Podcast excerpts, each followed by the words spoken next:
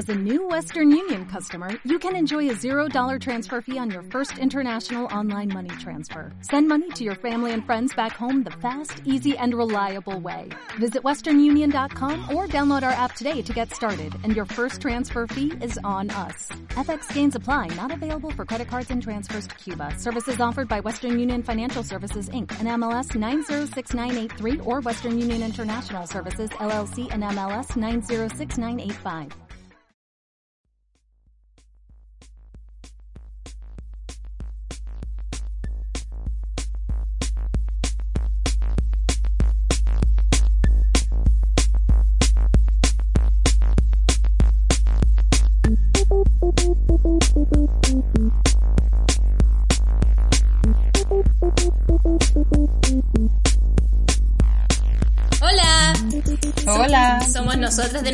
Bienvenidos a un- la nueva versión del podcast. Este ya es como nuestro cuarto capítulo, me siento muy orgullosa de que todavía estemos haciendo esto, aunque la cuarentena se interponga entre nuestra relación hermanil. Y eh, así que este capítulo es un especial de Wes Anderson. Wes Anderson estuvo de cumpleaños ahora en mayo, no me acuerdo qué día. El uno, El ¿no? 1 parece, el Día del Trabajador. El uno parece. Y ya habíamos decidido hacer un especial de Wes Anderson en esta ocasión, pero no sé, las estrellas se pusieron a, su- a nuestro favor y mayor a su cumpleaños, así que estamos usando su cumpleaños como una excusa para hacer este especial. Sí. Wes Anderson es uno de nuestros directores favoritos, pero no habíamos visto todas sus películas, así que quisimos ver algunas de las que nos faltaban para poder corroborar que seguía siendo uno de nuestros directores favoritos. Sí, me pasa que yo conocí a Wes Anderson con creo que el Gran Hotel Budapest. sí. Esa fue la primera película que vi Wes Anderson. Es, creo que hasta el momento, igual una, como mi película favorita de Wes Anderson. Y a mí, me, a mí no sé, me destruyó como la manera de ver cine. Yo igual como que hace, no es tanto, o sea, vemos mucho cine, pero así como dedicarnos a estudiar como el cine de los, de los directores, del cine de autores, como no, tanto tiempo. Entonces cuando yo vi a Wes Anderson sentí que, que su cine era otra cosa, porque no se parecía nada de lo que había visto antes. Como que yo sé que los, los directores se inspiran con otras cosas, pero yo siento que Wes Anderson es otra cosa, otra cosa más allá. A mí me pasó que conocí a Wes Anderson sin saberlo eh, cuando estaba en la universidad, porque con unas eh, compañeras dijimos, ya veamos The Royal Tenenbaums. Y empezamos a verla y me pasó una cosa similar, quedé como, no me acuerdo en qué año fue esto, pero puede que haya sido, no sé, el 2012, 2013 o por ahí, y quedé con la sensación de, ¿qué es esto? No había visto un estilo de película así, como con esa estética, como con la forma en que abordaba los conflictos entre los personajes y quedé como muy sorprendida de la forma en que estaba hecha la película. El Wes Anderson tiene un estilo igual súper fácil de identificar. Eh, es repetitivo. Hace poco leía como una entrevista donde él decía que su idea no era repetir su estilo, sino que era la manera en que él contaba las historias. Entonces, como que igual es fácil de identificar por la, la estética de las películas, por la forma en que los personajes se visten, por el fondo, los colores, por la manera, sobre todo también de cómo, cómo son los personajes en la película también. Que tienden a ser apáticos, como conversábamos con la Maca antes de grabar el podcast, que tienden a ser no, no tan expresivos como en otro tipo de películas. Claro, y de hecho a mí me llama mucho la atención porque eh, la forma en que cuidan los detalles de la película, desde como los marcos, la forma en que marcan las escenas, los detalles como de todo lo que es eh, la cinematografía, hasta los objetos de las películas. Yo en, un, en algunos de los apuntes que tomaba ponía así como, ¡ay, qué lindo el marco que estaba ahí! O en una película el detalle de las maletas y te lo enfocan, o de repente es como un, un barrido, pero como que está todo muy cuidado y perfectamente posicionado. Sí, porque hay cosas de las películas que son como leitmotiv también, que son repetitivas como porque tienen cierta importancia para la trama. Pero a mí lo que más me gustó, pero esto no fue mérito mío, porque yo lo vi hace poco como en una imagen de estas cuentas de cine que uno sigue en Facebook e Instagram, como la simetría que tenían los planos en como en relación a, a los personajes y al fondo. Onda, no sé, pues si estaba el personaje, mostrar, así habían varias imágenes donde ponían un personaje de Wes Anderson y habían, no sé, dos árboles en un lado y dos árboles en el otro porque había mucha simetría en las escenas. Pues entonces yo cuando empezamos a ver las películas para el podcast dije, le voy a poner atención.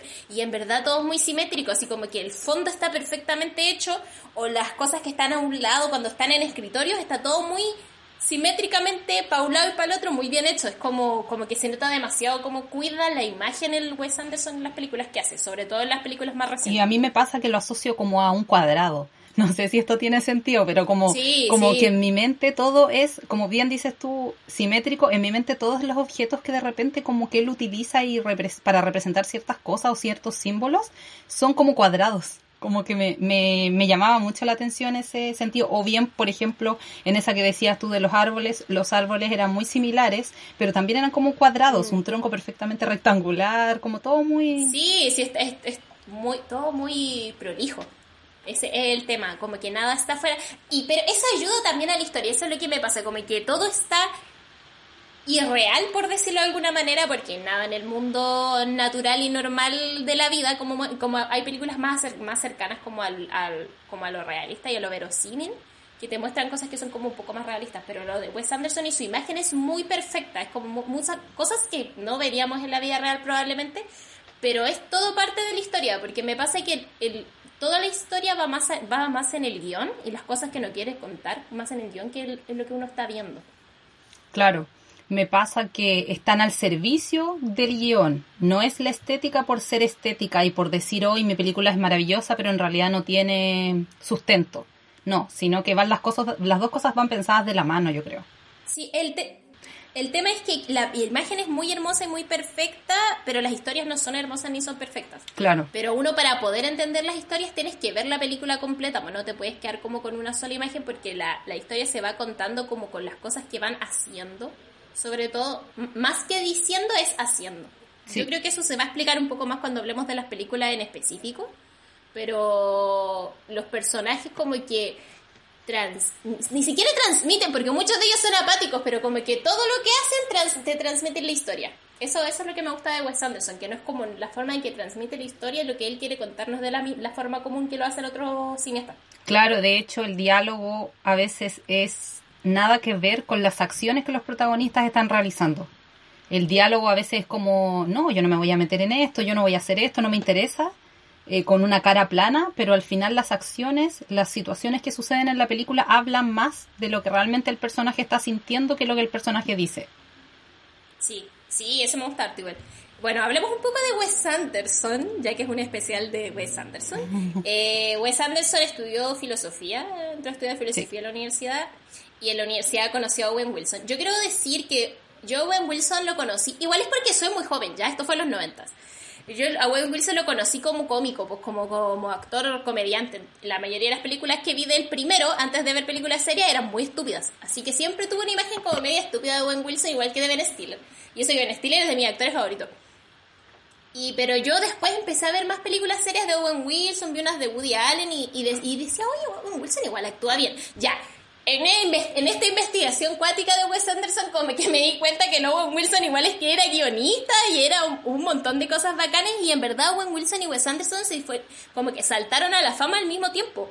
Porque los dos son amigos y los dos hicieron una película juntos que partió como un corto, un corto que se como que se se estrenó en, en, en Sundance, ¿sí? En el Festival de Sundance y que gracias Sí, el 93. 93 y que el- gracias a eso como que es, eh, pudieron hacer como la película de Bottle Rocket, que es la primera película que hace Wes Anderson y que nosotros no vimos porque tuvimos que elegir cuatro y esa la dejamos fuera. y es como la única película que no hemos visto. Y entonces como que ellos juntos han participado en bueno, Owen Wilson sale en la mayoría de las películas de Wes Anderson y también ha colaborado un montón de veces y igual hay varios actores y varios como, en fondo artistas, porque no son solo actores, la mayoría es productor y aparte guionista y director, como que participan siempre con Wes Anderson. De hecho, uno de los que más aparece en sus películas también es el Jason Schwartzman, Schwartzman, Schwartzman. Schwartzman, ese que es pariente de los Coppola, porque es pariente de los Coppola, y primo de Nicolas Cage. Eh, él también aparece y, y yo- lo- la gran parte de sus producciones son con Wes Anderson, como que igual ha aparecido en otras películas, pero como que sus grandes producciones son siempre con Wes Anderson. Y él también sale muchas veces y también ha, ha sido guionista y todo. Roman Coppola también ha, ha también con Wes Anderson. Sí, al final siento que lo que pasa mucho en el cine de autor es eso, tener como estos eh, artistas con los que trabajan recurrentemente como un poco como musos. Porque si uno hace el análisis, eh, dejando de lado viejo cerdo Woody Allen, eh, él también trabajaba con la, con la misma gente. Hace poco me he estado metiendo igual como para ver otras películas del Bon Joon-ho y él también trabaja siempre con uno de los actores. En, en la mayoría de sus producciones y así muchos otros eh, directores que además hacen sus películas. Entonces yo siento que también es como un, como una decisión o quizás una característica de lo que podríamos decir como cine de autor. Me da la impresión a mí. Sí, el, el cine de autor es, obviamente como, como yo lo definiría como es ese cine que es como de un estilo específico que hacen los, los, los cineastas y que en realidad siempre, siempre, casi siempre tienen equipos con los que trabajan continuamente, pues porque igual si tú tienes un estilo definido y encuentras personas que le pegan a ese estilo, como que tiene sentido trabajar con ellos, como cuando uno va en la universidad y te sacaste un 7 en un trabajo y sigues trabajando con la misma gente, porque ¿para qué, para qué quieres trabajar con gente con la que no trabajas bien? Pues como que ese, eh, como que ese, ese es mi... Saludo a la Iván y a la Cata, mis compañeras de todo el trabajo de la universidad y de la tesis. Eh, ellas serían mi equipo cineasta si es que yo fuera directora probablemente pero ese es el tema, pues como que yo, yo encuentro que está bien.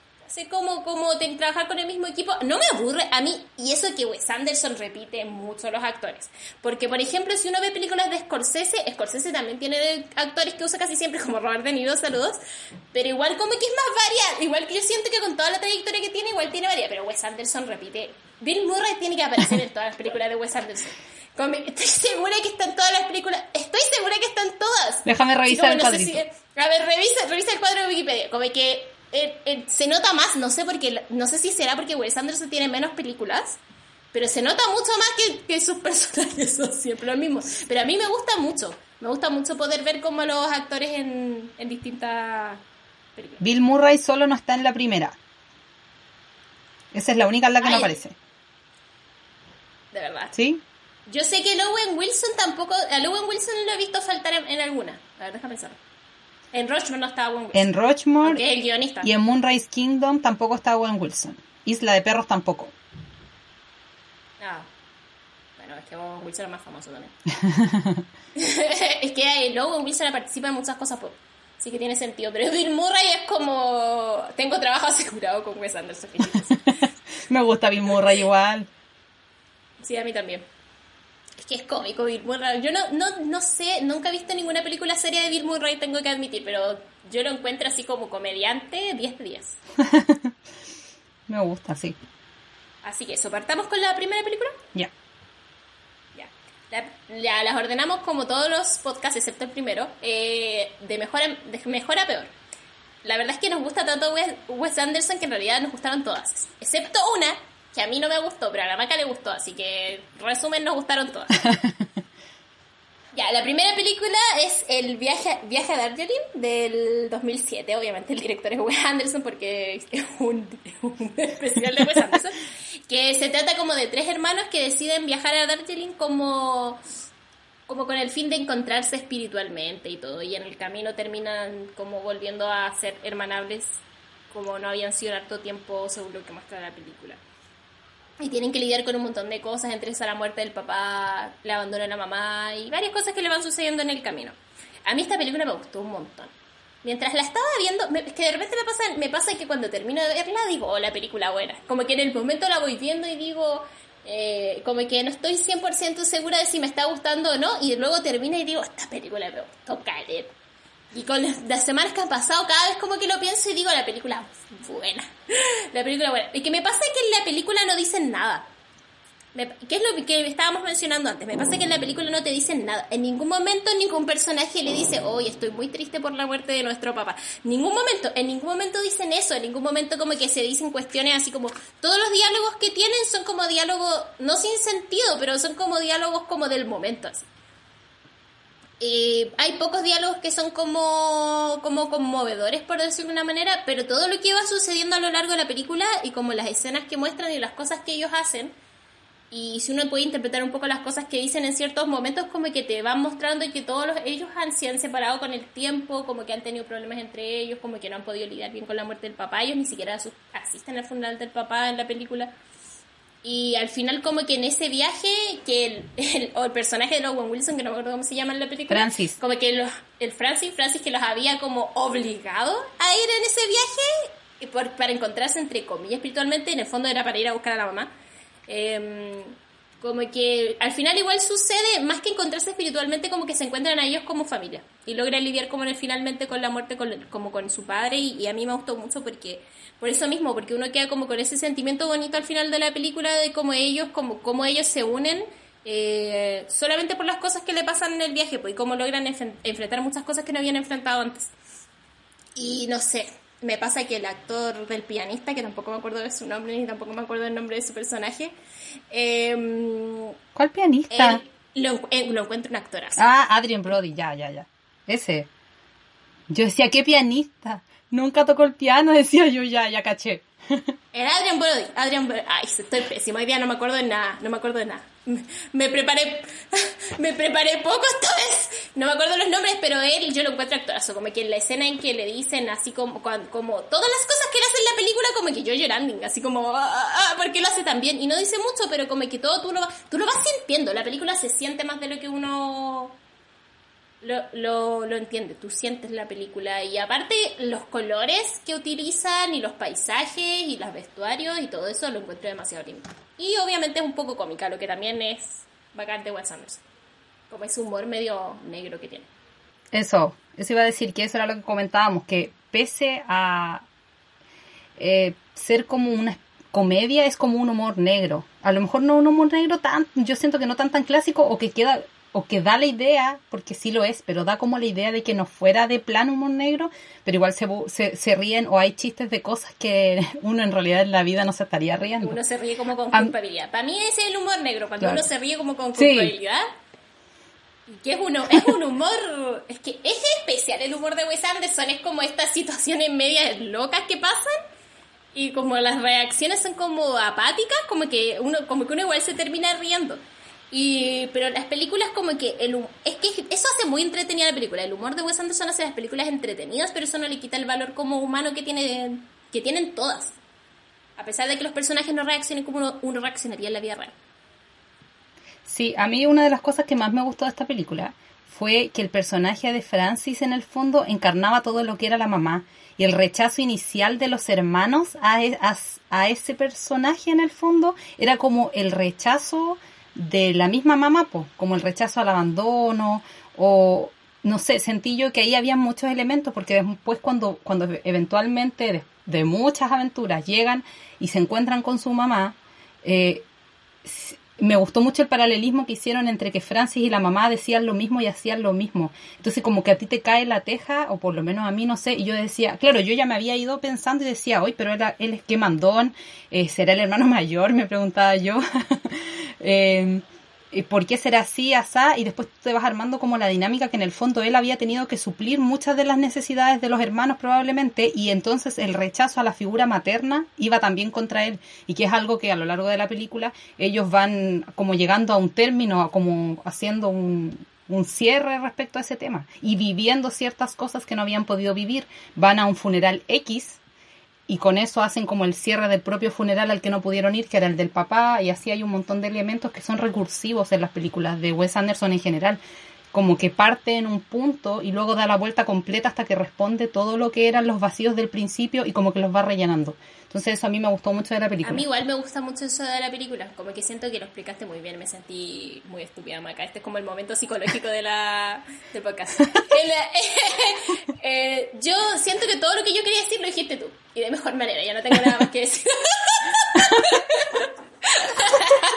No, me pasa eso que no lo había pensado, que, la, que el, el, Francis era como la figura como que la figura materna, pero en el fondo él dice en un momento que él los tuvo que criar porque él, era el hermano mayor, pues era el hermano mayor y en el fondo seguramente tuvo que hacer cosas que los otros como que no aceptaban y, y también Francis llega a término de que él no es el que está a cargo de los hermanos, que él ya, que son, que en el fondo ya es una relación horizontal que ya no tiene que, que suplir todo lo que pudo haber suplido en algún momento la parte final cuando le devuelve como los pasaportes es cuando y por fin asume que ellos son como iguales. no que él ya no es el que tiene que estar a cargo de las cosas y todos tienen como ciertos problemas. El, el, el, el, Adam, el Adam Brody como que también su personaje como por la pérdida del papá y que, que se creía el favorito.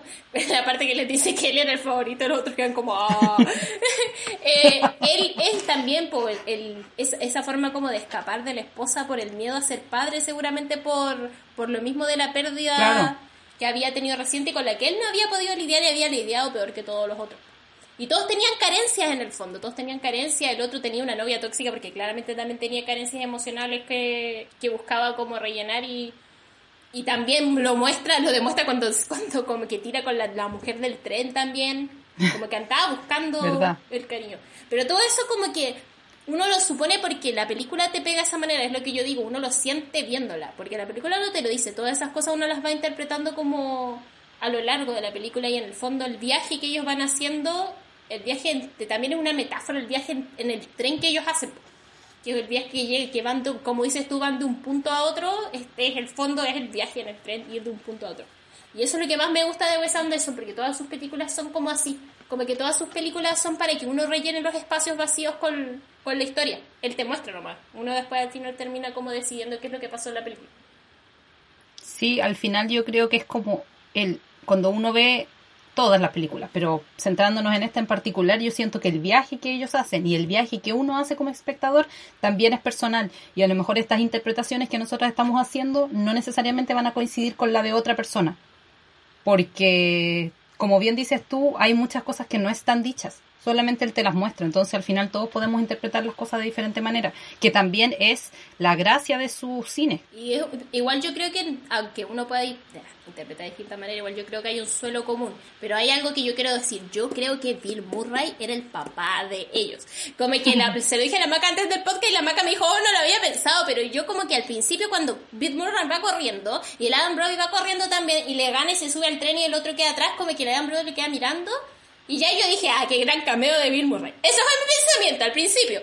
Y después como a lo largo dije, ¿y si Bill Murray era el papá? Porque después te muestran que, te muestran que el Adam Brody como que lo que como que él es el que está como más dolido como con lo de la muerte del papá y el que apenas lo había podido como lidiar como con el con el duelo y después cuando al final te lo muestran te lo muestran también en el tren viajando y, y te lo muestran al final como que te muestran a todos los personajes y a Bill Murray te lo muestran como al final y a mí me da la impresión de que en el fondo era el papá. Y el, ahora hay algo que no me acuerdo si lo inventé en mi mente o no, pero estoy segura que el papá también había hecho ese viaje a Darjeeling. Eh, pero ahora pues pienso que puedo que lo esté inventando. Pero estoy, para mí, en mi corazón, Bill Murray es el papá. Lo voy a buscar en Google para ver si Reddit me da la, me da la razón. no sé, yo encontré, encontré bonita la historia, la encontré bonita, era una historia de familia, una historia de amor hermanil, fraternal. Me gustó, me gustó. ¿eh? De hecho fue mi favorita de las cuatro. Esta fue mi segunda favorita, yo creo. A ver, sí. No sé, es que en realidad todas me gustaron. Pero yo diría que fue mi segunda favorita. Ya, pasemos a la siguiente. Ya. La otra película es del año 2012 y es Moonrise Kingdom. Esta película siento que igual es como difícil resumirla, pero en el fondo se trata de dos niños que, comillas, se enamoran, porque yo nunca lo vi como una relación romántica. Se supone que era una relación romántica, hay una escena donde se casan y todo, pero para mí era como dos niños que no tenían amigos y que se encuentran entre ellos. Y obviamente lo, lo, ahí lo representan como una relación un poco más romántica, pero para mí no lo era. Eh, estos dos niños se encuentran y en el fondo como que hacen un viaje también y huyen y se van a un eh, se van a otra parte y hay muchos personajes como muy carismáticos metidos en, en, en, como en esta aventura donde en el fondo estos niños están huyendo como de sus circunstancias como en el caso de una, como de, se sienten un poco incomprendidos, se sienten solos y están huyendo como entre ellos dos porque sienten que solamente entre ellos se entienden o se comprenden. Y hay muchos personajes muy divertidos, por eso esta fue mi película favorita. Y hay muchas escenas que yo encontré demasiado chistosas y que tienen que ver con la búsqueda de estos niños y con tratar de encontrarlos. Eh, está involucrada la familia de ella. Eh, la protagonista se llama Susie y Sam era el niño. Eh, y la, era la familia de Susie y en el fondo Sam era como un, Boy Scout y los scouts estaban tratando de encontrarlos porque en el fondo él había abandonado el campamento y se había involucrado mucha gente pero yo sentí todo el rato que en el fondo era la búsqueda de, de sí mismo y de encontrar un espacio al que pertenecían donde podían ser comprendidos pese a que a lo mejor no eran como típicos no sé si expliqué bien la película porque siento que es muy... A mí me, cuesta como un poco resumir más o menos de qué se trata. Pero eh, me recordó mucho cuando la estaba viendo, que de hecho la noté, que me recordaba como a Peter Pan. Pero no a Peter Pan, sino que a Wendy y los niños perdidos. Como que muchas escenas sentí, yo decía, hoy, pero esto podría ser sacado de ese cuento. Por la forma en que se vinculan entre ellos con los otros niños, las, la forma en que los representan, las características que tienen no sé, como que me daba, me daba mucho esa sensación. Y lo otro que me gustó mucho, que ya lo mencionamos, es el tema de cómo caracterizaron. Se supone que esto sucede como en el año 1965 y todo, todo, todo está muy cuidado, desde la forma en que hablaban por teléfono, las cartas, cómo escuchaban música. Eh, sentí que realmente la película estaba pensada, pero así al detalle, pero muy impresionante. Y lo otro que me gustó mucho y que sucede en otras películas y que me llamó mucho la atención era que tenía como un narrador. Entonces a ratos se sentía como un documental. ¿Verdad? Era como un documental de la vida silvestre, de la vida salvaje o te contaremos la historia de estos niños. Como que eso me pareció muy interesante y que, que también es como redondita porque como me encanta cuando las películas parten con unas escenas y terminan con las mismas escenas pero que hay ciertos cambios dependiendo de cómo las películas van avanzando, pero terminan más o menos como con lo mismo. La película parte con ella como con los hermanos escuchando música y ella leyendo y termina de la misma manera. Y eso me gustó mucho. Me gusta. Esta película cuando salió, yo me acuerdo que tuvo mucho éxito. Esta es del 2012, ¿verdad? Sí. Es del 2012 y yo iba en cuarto medio. Iba en cuarto medio y me acuerdo que mis compañeros como que parece que la vieron y todos estaban muy obsesionados con la película y yo siempre me pregunté qué tan buena era. De hecho recuerdo que la tenían de foto portada en Facebook. Por eso recuerdo mucho esta película. Y todo el mundo decía que era buena. Y yo siempre dije, es muy buena, pero me hice demasiadas expectativas con esta película cuando la iba a ver, pero demasiadas. Como que quizás dije, quizás me guste tanto como el, eh, porque el Gran Hotel Budapest, que sigue siendo mi película favorita de Wes Anderson, y de favorita de la vida del Hotel Gran Hotel Budapest. Y cuando la vi, como que me decepcionó un poco, pero no me decepcionó como de que no me gusta la película, sino como que siento que el romance de los cabros chicos como que no me llega tanto. Igual la maca, la maca, entendí, la maca lo entiende como... Me da risa que te, te habla en tercera persona si estamos hablando, se supone, en un podcast de dos. Tú lo entiendes como, una, como un romance de niños, pues que quizás por eso no me llegó tanto el romance a mí, no lo sé, pero como que igual yo estaba, igual yo quería que ellos se escaparan, como que igual uno los apoya, sobre todo cuando ellos, los niños se encuentran como con los cabros scouts y está el, este actor que ahora es súper conocido y que descubrí que es hijo de un guionista igual premiado. ¿Cómo se llama? Este podcast es... ¿El Edward Norton? No, como el Edward Norton, el cabro chico. ¿Cuál? ¿Cómo se llama? Y no me acuerdo de ningún nombre en este podcast. El que sale en Manchester by the Sea. Ah, sí, Lucas Hedge. Lucas Hedge. Él, él es hijo de un, seco, él es hijo de un guionista premiado. De ahí yo me doy cuenta que la meritocracia no existe y que todos son parientes de todos en Hollywood. Yes. Él es muy buen actor, no es, actorazo, yo lo encuentro muy buen actor, lo he visto en varias películas. Pero no, no, no. Meritocracia no.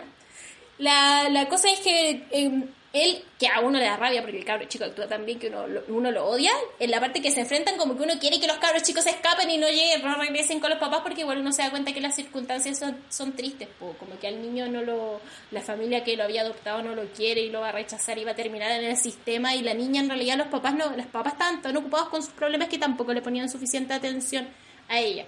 Como que es igual, uno se da cuenta cuando lo va... Como que no la estaban ayudando. Claro, y de y de hecho, me, una de las cosas que yo sentí que era como más, que a mí, que como que me chocó incluso, incluso un poco, era el hecho de que la mamá, en vez de subir a decirles, niños, la cena está lista, les gritaba con un megáfono.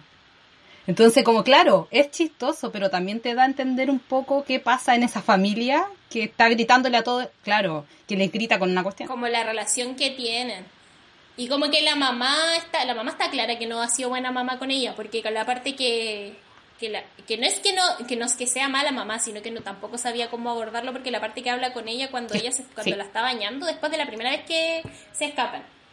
Como que la niña le dice que la odia y que ella no se preocupa y todo, y, le muestra como el panfleto que había encontrado que hablaba de los niños problemas, y la mamá como que le trata, como en el fondo como que se trata como de comunicar, de que en el fondo sí, la, sí tratan de ayudarla, pero no saben cómo también, y aparte ella tiene caleta de problemas como con el papá, y la niña se da cuenta que la mamá está engañando al papá, entonces como que todo eso igual es un conflicto para ella.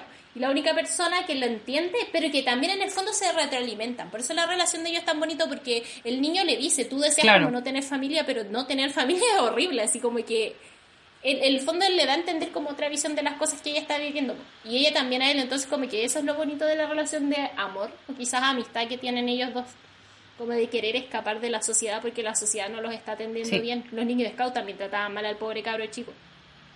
Después cambian de parecer cuando al otro le pelea la tijera y desaparece el mapa en Lucas Hedge, como que ahí recién como que dicen emoción, penca como scout. Lo que a mí me daba risa porque los scouts eran como militares, pues los scouts eran como militares en la película, era muy cómico, pero igual tiene sentido con el contexto, porque el contexto igual es un contexto de guerra fría, así como beligerante, como que todo el rato como que todo el mundo así como todavía está en guerra, había en guerra en otras partes del mundo también como que tiene como que todo eso tiene mucho sentido con el contexto. Y a mí igual me dio risa que fuera porque en el fondo al final es como un documental porque como que se sigue el documental como de la sí.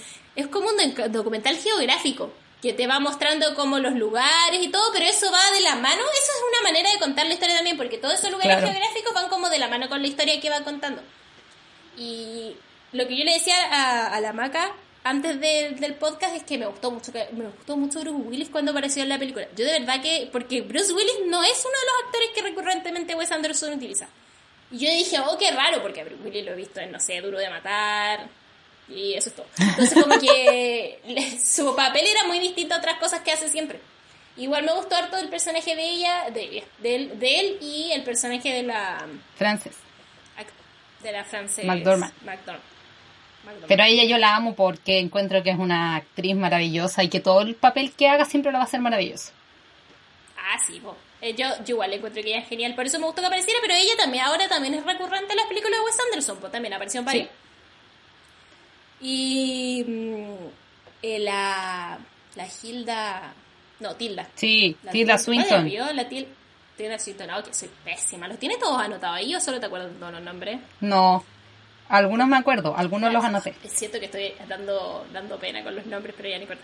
Ella también a veces recurrente, también ha salido en varias películas de Wes Anderson. Y me gustaba porque era un personaje deshumanizado. Era Social Service. Sí. Era de Social Services. Ni, de hecho, ni siquiera tenía nombre y yo era como, claro, porque ella no era ella, ella representa a los servicios sociales, al Sename en el fondo, que vengo a llevarme a este niño porque tenemos y que llevarlo. se referían a ella como los servicios sociales y a mí me daba mucha risa eso, como que muy deshumanizada, pero porque el sistema también era muy deshumanizado y la época también se como que te lo demostramos.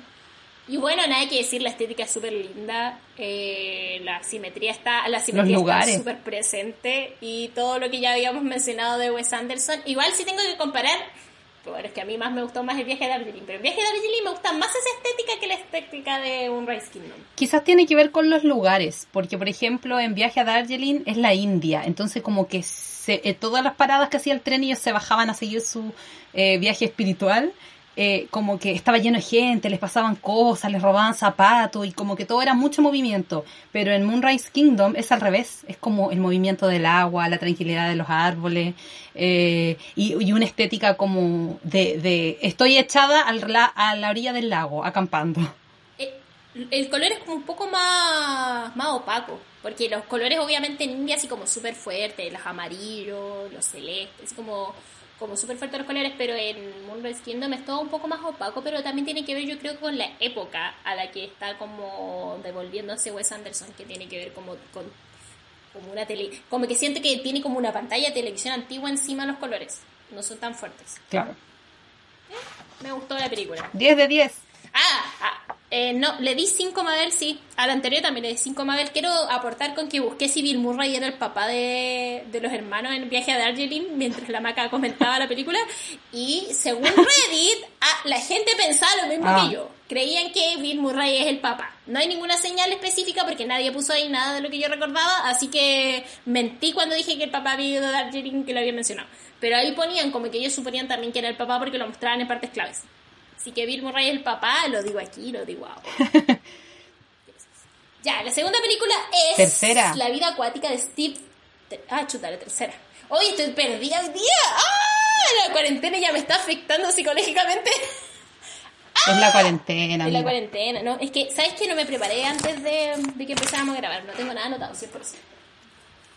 Pero está bien porque Soy yo olvido todo. Yo termino, Ya. yo termino de ver las películas y olvido la película. Así que está bien que Que no te acuerdes. anterior, el anterior fue un as porque tenía todo anotado de antes, pero ahora ya, bueno, no importa. Para la siguiente me reivindico. Eh, pero esta es la tercera película es La vida acuática de Steve Siso. Y esta película yo la vi, ya la había visto, pero no la había visto entera de correo. Había visto partes mm, y también la había visto como de la mitad en adelante una vez con mi mamá, así como hace varios años. Y ahora la vi de corrido y encontré que la película era terrible buena. Es que es muy buena porque siento que tiene muchos detalles. De las películas que hemos mencionado antes, siento que esta es la que tiene como más cosas y más relación de personaje y porque también hay más personajes en las películas. O sea, de Moonrise Kingdom también habían, tan, habían varios personajes, pero no tan importantes como en esta. Y aparte de la estética y los gorros rojos y lo cómico que es como el barco con los marinos y ellos como biólogos que van investigando cuestiones demasiado, demasiado para mí, demasiado bueno. Y los delfines. Y me gusta porque este es como un documental, en este van haciendo un documental, por lo tanto la película también está como más o menos estructurada como un documental. Y los seres como fantásticos que van descubriendo como de la biología marina son, son como Metin Cookie era stop motion. Y son demasiado bonitos. Así como que también, también es como un toque especial que tiene la película. La historia es muy entretenida. Esta película, la historia es muy entretenida. Uno, pasan tantas cosas que uno está como todo el rato pegado como a lo que sucede. Desde la muerte de un personaje al principio de la película, después ellos van buscando cosas, los piratas como que asaltan el barco, después tienen que ir a buscar a uno que secuestraron, matan a otros personajes, como que la película es totalmente una, una aventura. Así como es totalmente una aventura. Yo de verdad que la encontré y es muy cómica. Esta, en esta el protagonista es Bill Murray.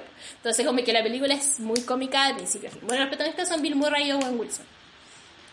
Y me gusta porque hay hartas líneas de historias que se van desarrollando y que, que están como solapadas. Ni siquiera es como como qué es lo que Wes Anderson hace siempre como uno va descubriendo las historias como mientras va avanzando la, la película y uno va viendo como qué sucede y qué sucedió Así que como que le que eh, va más o menos como en la, en la caída del personaje que es como Bill Murray, que es Steve que es como tuvo sus tiempos brillantes y que ahora ya están en la pasta y como que no como que ya no es, no es lo mismo, se le, muere, se le muere como el amigo que era su compañero, como que van siguiendo más o menos como la historia de él y sus esfuerzos en el fondo para mantenerse a flote en el lugar que él estaba y estuvo así como brillantemente en su momento como de gloria, pero que igual al final no lo logra porque la vida pasa y no, no, puede, no puede seguir de la misma forma.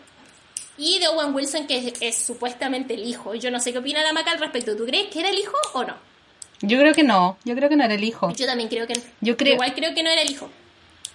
Yo creo que ellos eran dos personas que querían una familia y en el fondo se arriesgan a creer que eran padre e hijo y construyen con altos y bajos una relación que al final termina siendo de padre e hijo. Sí, a mí me pasa lo mismo, como que yo igual creo que, que no eran padre e hijo porque él era, se supone que él era infértil.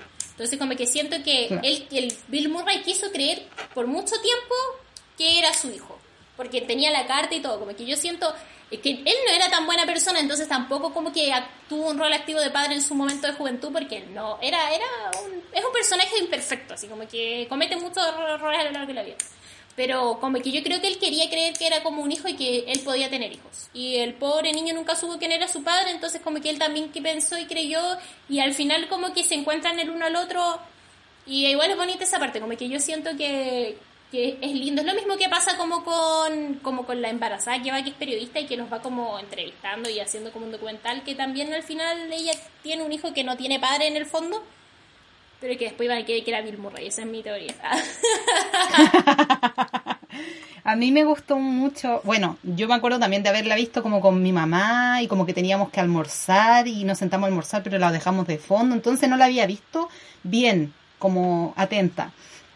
Pero me, siento que en esta también nuevamente es muy patente el tema familiar y la necesidad de construir una familia. Y en el caso de Bill Murray, la familia eran las personas que iban con él en el barco.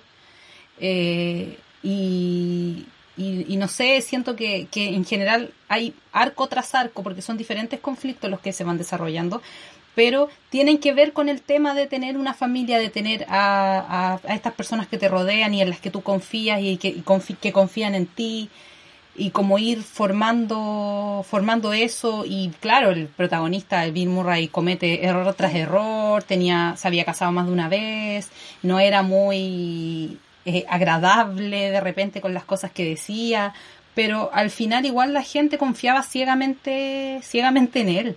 Y no y Owen Wilson no era el único personaje que lo veía como una figura paterna en el fondo que es lo que a mí me dio mucha risa con ay cómo se llama este actor ¿El Duende Verde?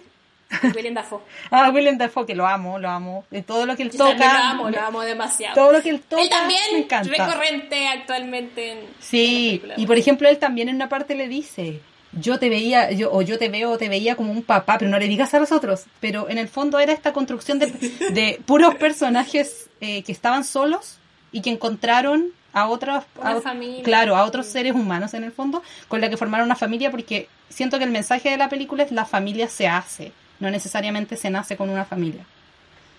Oh, maca, qué onda. Como que siento que todo lo que me dices te encuentro 100% de la razón y como que yo no lo puedo poner en palabras, pero tú lo estás poniendo en palabras por mí. Estoy on fire. Este podcast está on fire. Yo, este podcast dejo que me arrastre, que, que sea una bolsa que arrastre el resto del podcast.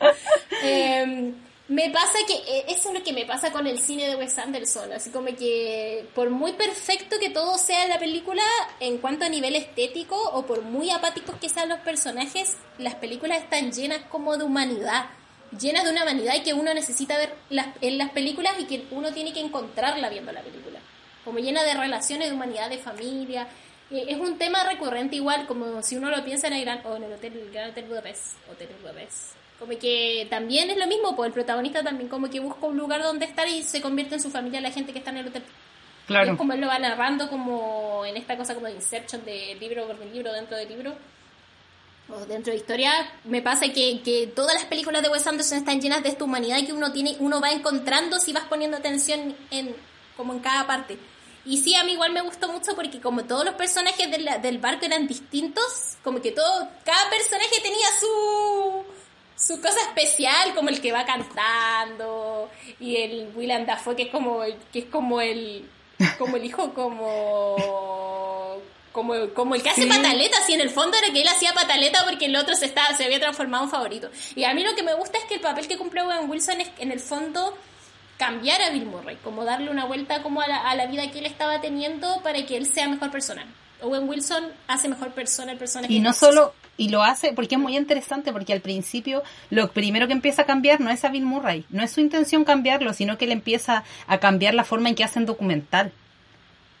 A como a dar ideas y a meterse, y eso obviamente va de la mano porque Bill Murray eh, estaba muy como conectado con esta vida de hacer el documental y de estar en el océano y de investigar.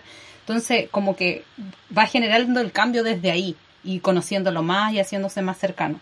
Lo otro que Todos le toman cariño, lo otro que me encantó eran todos los animales.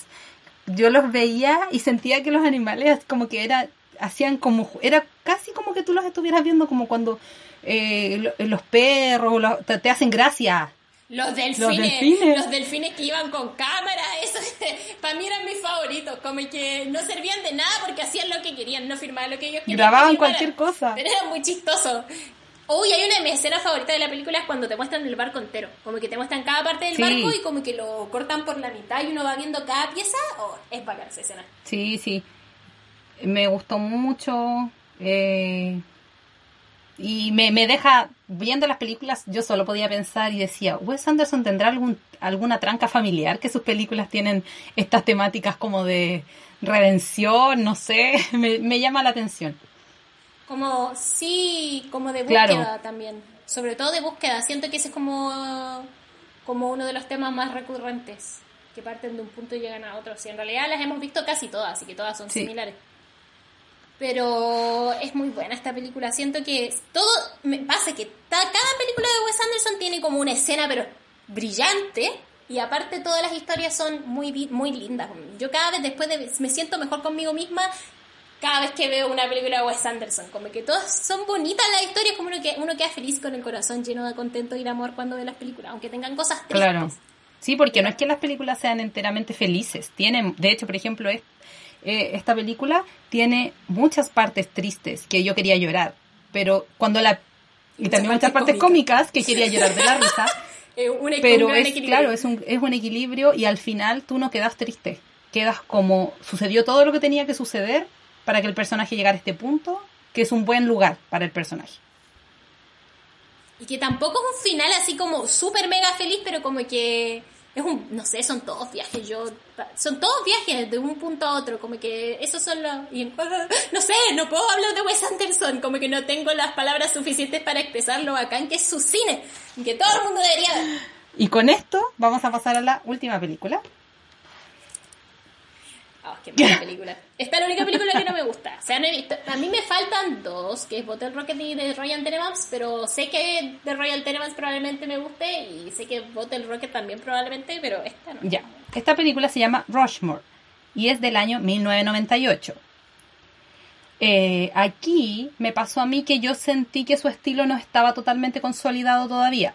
Esta película tuvo mucho éxito cuando salió. Yo obviamente no lo recuerdo, porque era muy joven en esa época, pero eh, tuvo mucho éxito cuando salió esta película. Sin embargo, a mí me pasó que hasta la mitad odié la película y yo no entendía qué pasaba y el protagonista es un personaje muy nefasto, muy manipulador, donde las características negativas son más que las positivas, entonces como que es muy difícil identificarse con el protagonista. De hecho, yo le, se lo comenté a todo el mundo cuando la terminé de ver, a la Paula, a mi, hermana, a mi otra hermana, la Vale, de que me llamaba la atención de que eh, su personaje era tan molesto como el personaje de la Reese Witherspoon en esa película donde hace de un adolescente que quería ganar las elecciones. Si alguien ha visto esa película sabe que ella era muy nefasta, ya. En el, protagonista de esta película, que es eh, interpretado por Jason Schwartzman, eh, es muy, muy molesto y como que tú no calzas como con lo que él está haciendo, como que toma todas las peores decisiones, todos sus planes son como unos planes extravagantes para conseguir ciertas cosas, pero como que al final él igual manipula a la gente para lograr lo que él quiere. Pero eso le pasa hasta como la mitad de la película, que lo pierde, que lo pierde todo en el fondo, como que queda sin pan ni pedazo. Y yo siento que de ahí en adelante, desde la mitad hacia el final, es, es realmente el viaje de él para como redimirse quizás y poder ser el mismo porque él aparentaba mucho. Se supone que Rushmore era esta escuela como elitista y muy cara donde iban como muchos niños ricos y, y él era hijo de un barbero y él inventaba y él se creaba en el fondo una vida que no era la de él y que tenía todos estos planes que se veían amparados porque él igual estudiaba en esta escuela y la gente creía que él tenía cierto poder, comillas, pero hacia, la mitad de la película más o menos él pierde todo esto y hacia todo el viaje hacia el final tiene que ver con encontrarse a sí mismo y aceptar qué es él y qué no es él realmente. Y ahí es cuando como que yo realmente enganché y dije, ah, ahora entiendo por qué eh, te muestran como todo lo negativo y el personaje es tan nefasto, eh, pero que como que uno no sabe dónde agarrarse. Y solo por eso me gustó la película pero podría haber sido, siento que como la, mi gran crítica es que podría haber sido eh, quizás la parte donde te lo muestran a él como una terrible persona, podría haber sido más corto y quizás lo otro más largo, no, no sé, pero como que fue demasiado, se tomaron demasiado tiempo en construir este personaje que después eh, tú llegas al final y claro, él en algún momento lo perdió todo y después como que al final se redime, pide perdón y, se acepta un poco más como es él realmente y como que eh, enmienda muchas cosas, pero y qué fue lo que le pasó a la Paula que no no le sintió que igual se sale con la suya y que en, en cierta de cierta forma sí lo es. Y no era no, no es como en las otras películas que nosotros podíamos decir ah es un personaje imperfecto pero es un personaje humano acá había cierta humanidad que le faltaba al protagonista pero siento que el personaje está construido de manera impecable o sea el y el actor lo hace muy bien. Era muy muy molesto y muy manipulador y bueno tenía ciertas obsesiones que eran su motivación para hacer las cosas. En cuanto a Rochmore, yo no sé, igual le pongo tres Mabel porque la película no es igual entretenida, pero me pasa que me pasa que yo odio al protagonista. Y cuando yo odio a los protagonistas me cuesta ese igual es un problema mío, pero cuando odio a los protagonistas como que me cuesta sobreponerme como a la calidad de la película. Pero siento que la película, que es una de las primeras de Wes Anderson, de hecho es la segunda que hace, después de Battle Rocket, como que siento que la película no logra cerrar como que todavía estaba encontrando su estilo, de hecho los, toques estéticos no son los mismos en esta película, la simetría tampoco, como que se nota que lo está como encontrando, pero todavía no llega a eso, porque la que viene después, que es de Roy Tenenbaums, es como la ópera prima y en la película de donde sale en el fondo todo lo que es el estilo que viene posterior. Pero me pasa que en esta como que recién está como encontrando esas cosas y siento como que la película no termina de cerrar bien. No, como que todo lo que dijo la maca para mí es como como falta en el guion. Siento que siento que el personaje es demasiado demasiado desagradable y siento que el personaje es demasiado, pero demasiado desagradable, como que uno no le logra encontrar un yo no le logré tomar tomar cariño al personaje para que cuando al final come que todo queda feliz uno se sienta como satisfecho. De hecho, yo quería mandarlo a la horca todo el rato. Porque aparte, las, aparte tiene actitudes súper... Yo sé que es de una película de los 90, pero y tiene actitudes como súper acosadoras de depredador sexual con la profesora de la que se enamora. Entonces como que todo eso me molestaba demasiado. Y siento que al final la película te hace justificar todo eso porque el pobrecito como que no se encontraba a sí mismo con mi enamora. Entonces como que siento que la película no logra darle la acción que debería. Y porque eso lo, lo, que intenta hacer la película en el fondo es lo mismo que hace todas las otras películas de Wes Anderson, que es un personaje imperfecto, que tiene un viaje y llega así hasta cierto punto. Y uno al final, aunque el personaje te cae, no, sea tan agradable, igual uno siente que el personaje hizo como ese camino para llegar al, lugar donde queda y que se lo merece. Pues yo siento que él no se lo merecía, él no hace suficientemente camino para que uno se sienta como bien. Y el personaje, y la el tipo de película tampoco es una película que tú digas el personaje es malo y va a empezar y terminar malo, porque no es el tipo de película que hace Wes Anderson. Porque obviamente hay un montón de películas con personajes imperfectos que uno se ríe y todo y pasan muchas cosas en la película, pero en el fondo tú sabes que el personaje es malo desde el principio, como que es un antipersonaje, entonces como que no te molesta la trayectoria que hace. Pero en este en esta película como que a ti te quieren decir al final que el loco como que lo hizo bien y al final se sale con las... Uno queda con esa sensación que no debería quedar. Yo no debería quedar con la sensación de que él se sale con la suya, porque en el fondo significa eso me hace sentir que el personaje no cambió nada. Y eso es lo que me pasa con esta película, que el personaje es tan desagradable y el guion no logra meter lo que los otros guiones de otras películas de Wes Anderson logra, que tú te das cuenta de todo este cambio sin que él te lo tenga que decir. Y que tú lo vas viendo a lo largo de la película. Siento que este guion no te logra meter esa cuestión como solapada de que de que él aprendió, de que él hizo algo, ¿no? Como que yo siento que todo el rato tiene las mismas motivaciones egoístas y que nunca, nunca logra ver algo más detrás. Siento que la película no logra como cuajar esa historia, esa subhistoria que tienen las otras películas. Todas las historias de Wes Anderson tienen como dos historias, la historia que te muestra y la historia, escondida que uno como que descubre al verla. Pero esta película no logra tener esa historia escondida. Eso es lo que me pasa, como que no logra cuajar, cuajar eso como, como cinematográficamente. De hecho, me pasa que creo, porque la película termina con una obra de teatro, porque el protagonista le gustaba escribirlas, termina con la obra de teatro y siento que la escena final donde bailan está de más. Quizás si hubieran sacado esa escena, podría uno haber quedado más contenta como con el desenlace del personaje. Pero luego añaden esa escena y es como, ¿qué? Entonces al final, eh, como que siguen lo mismo, eh, como que eh, a mí en particular, después de que lo conversamos y lo reflexioné un poco, yo decía, esa escena es como que está, para mí, está de más.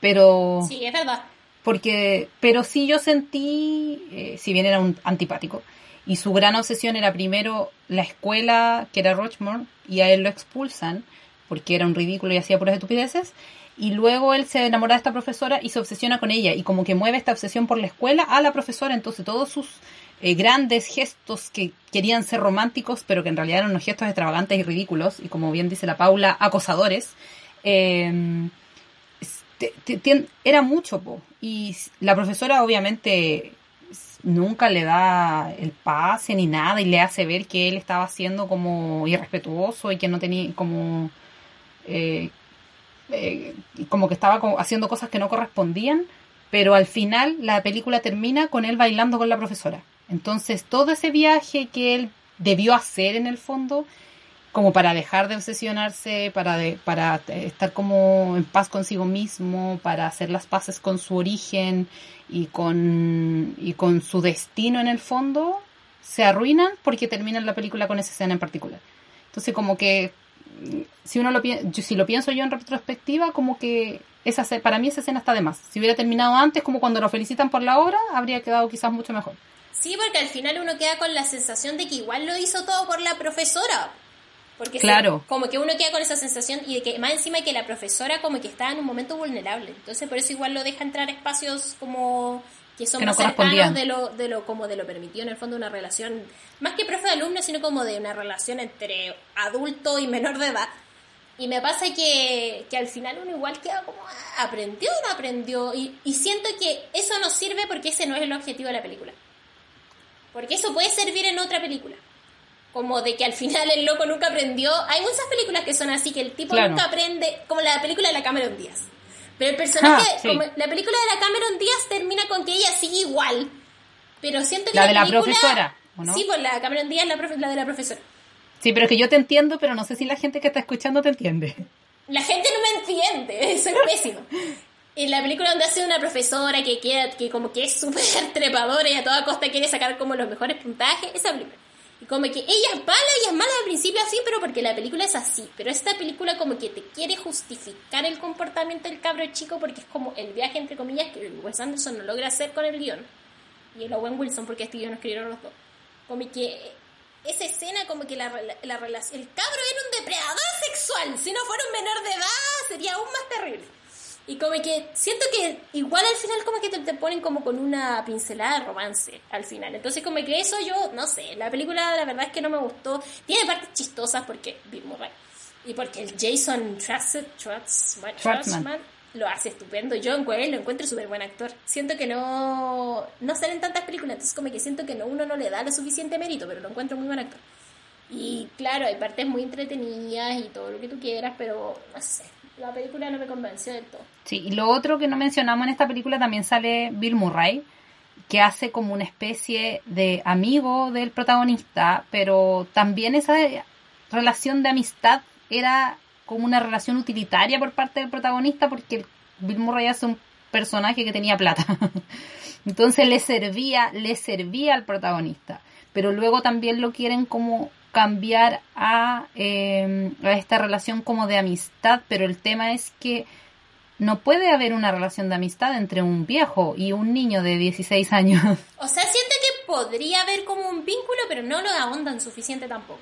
Claro, sí, es que puede haber un vínculo, pero así como un amigo, como un igual, que era lo que la película como que te traspasa un poco, eh, no sé, Mm, para mí no, no, como que no, no, eso no tiene mucho sentido. La película es súper, entre- o sea, yo me aburrí un poco al principio, pero cuando eh, ya agarra como vuelo la película es entretenida. Eh, y en general tiene buenos chistes, pasan cosas muy locas, como que, no sé, de repente el protagonista se obsesiona con hacer un acuario. Ah. Mi parte favorita es cuando cuando muestran todos los como equipos y cosas de la que él como de clases extracurriculares a las que él formaba parte, en las que él formaba parte. Como que esa es mi parte favorita porque lo muestran en muchas muchas cosas y es muy estilo Wes Anderson como lo van mostrando. Y eso es entretenido, pero a mí me caía tan mal el protagonista que no, no, no pude disfrutar bien esta película. Como que siento que si otra gente lo ve, quizás la valore más de lo que la valore yo por las razones que ya mencioné. Por eso le pongo tres Mabel, porque tampoco es un bodrio, porque la película se nota que igual le ponen empeño y todo, pero como que... mm, No sé, no sé, no sé, no sé, no sé. Pero eso, esa fue la última película que vimos. Estas son las cuatro películas que vimos de Wes Anderson. Y sigue, eh, podemos confirmar ahora que sigue siendo uno de, nuestros- de nuestros directores favoritos. Sí, es uno de nuestros directores favoritos. Siento que, bueno, ya dimos razones de sobra, pero es como, obviamente por el estilo, por lo cuidado del guion, por la, la calidad de las historias que cuenta también. Sí. Ah, otras películas que, o sea, la última película que salió de él que se estrenó fue Isla de Perros. Esa película también es súper buena. Nosotros amamos a los perros, así que como que la película a uno le toca la fibra sensible cuando la ve. A mí igual me da risa porque los gatos eran los villanos de la película. y uno que es perro lover, gato no tan lover, como que es muy entretenido. Y también es así bonita como de la De familia. hecho, creo que yo lloré, La anterior a esa, creo que yo lloré mucho en. Isla de Perros. yo lloré caleta. Esa yo la vi en el cine. No, no, yo no. Y eh, esa también tiene una escena brillante que es la escena donde cocinan el sushi y esa. eh, Que es que esa, la, la isla de perro es stop motion, entonces como que yo lo encontré pero maravilloso. Y antes de esa es el Gran Hotel Budapest, parece, ¿o ¿no? Parece que sí, porque él no hace tantas, por eso no tiene tantas películas. Como cada dos años. Como Como cada dos años, porque él se toma harto tiempo para hacer las películas. Y por lo mismo yo creo que los guiones están tan bien pensados, tan bien elaborados y después la ejecución de la película está tan bien lograda. Sí, yo recomiendo todas las películas de Wes Anderson, excepto Redman. Como que encuentro que todas son buenas. Y si a ustedes les gusta el buen cine, entonces Wes Anderson es suyo. Eh, y eso, así que... eh, Todas las películas son buenas, listo, punto. Wes Anderson 10 de 10, 5 Mabel, excelente. Sí, 10 de 10. Recomendadísimo para nosotros, para todos ustedes, para todo el que esté escuchando este podcast y sepa que la Paula no se acordó de ningún nombre en todo el podcast. Es. Eso. Así que ahora los dejamos con el, la recomendación de este capítulo de la película que nuestra prima Paola le pedimos que, que hiciera la recomendación de esta versión de, de películas. Que lo dejamos con ella para que escuchen lo que está recomendando. Hola Paula y Maca. Eh, les quiero recomendar una película para el podcast que se llama Relatos Salvajes, principalmente porque encuentro que tiene un guion muy bueno y está ideal para verla y comentarla ahora en, en esta cuarentena. Eso. Muy bien, con el audio de nuestra prima Paola, que nos recomendó Relatos Salvajes. Yo ya la vi y encuentro que es una película maravillosa. 5 de 5 Mabel totalmente. Todas las historias son demasiado buenas. Yo, a mí me encanta las películas donde sale Ricardo Darín, es mi actor favorito latinoamericano yo creo, y para mí, como a los que hayan leído críticas en mi Instagram de Vigilia saben que yo tengo la regla Darín, que significa que en toda película donde aparece Ricardo Darín es una buena película. Yo no la he visto. La descargué hace muchos años para que la viéramos y falló la descarga porque no era compatible. Y dije, ya la descargaré de nuevo. Y la descargué de nuevo. Y ahí está. Y aún no la veo. Pero sé que me va a gustar porque en general a mí también me gustan las películas donde aparece Darín. Sí, el cine argentino. Es que el cine argentino es otra cosa. Sí, realmente Eh, otra yo- cosa. La mayoría de las películas argentinas que he visto son buenas. Son todas buenas. Aunque todas sale Ricardo Darín, quizás es por eso. Ah, eso, pues, así que eso, ese fue nuestro podcast de este mes. El siguiente mes de- será sorpresa lo que vamos a hacer, no lo sé. Y em, eso, no sé qué más decirme acá por taconal. No, eh, darle las gracias a las personas que nos escuchan y que esperen el capítulo que se viene para el mes de junio. Sí, ojalá nos sigan escuchando y sigan como comentándonos también sus opiniones, retroalimentación para nuestro podcast y pucha, ojalá que lo, lo bacán sería que vieran alguna de las películas que recomendamos. Así que eso, adiós. Adiós.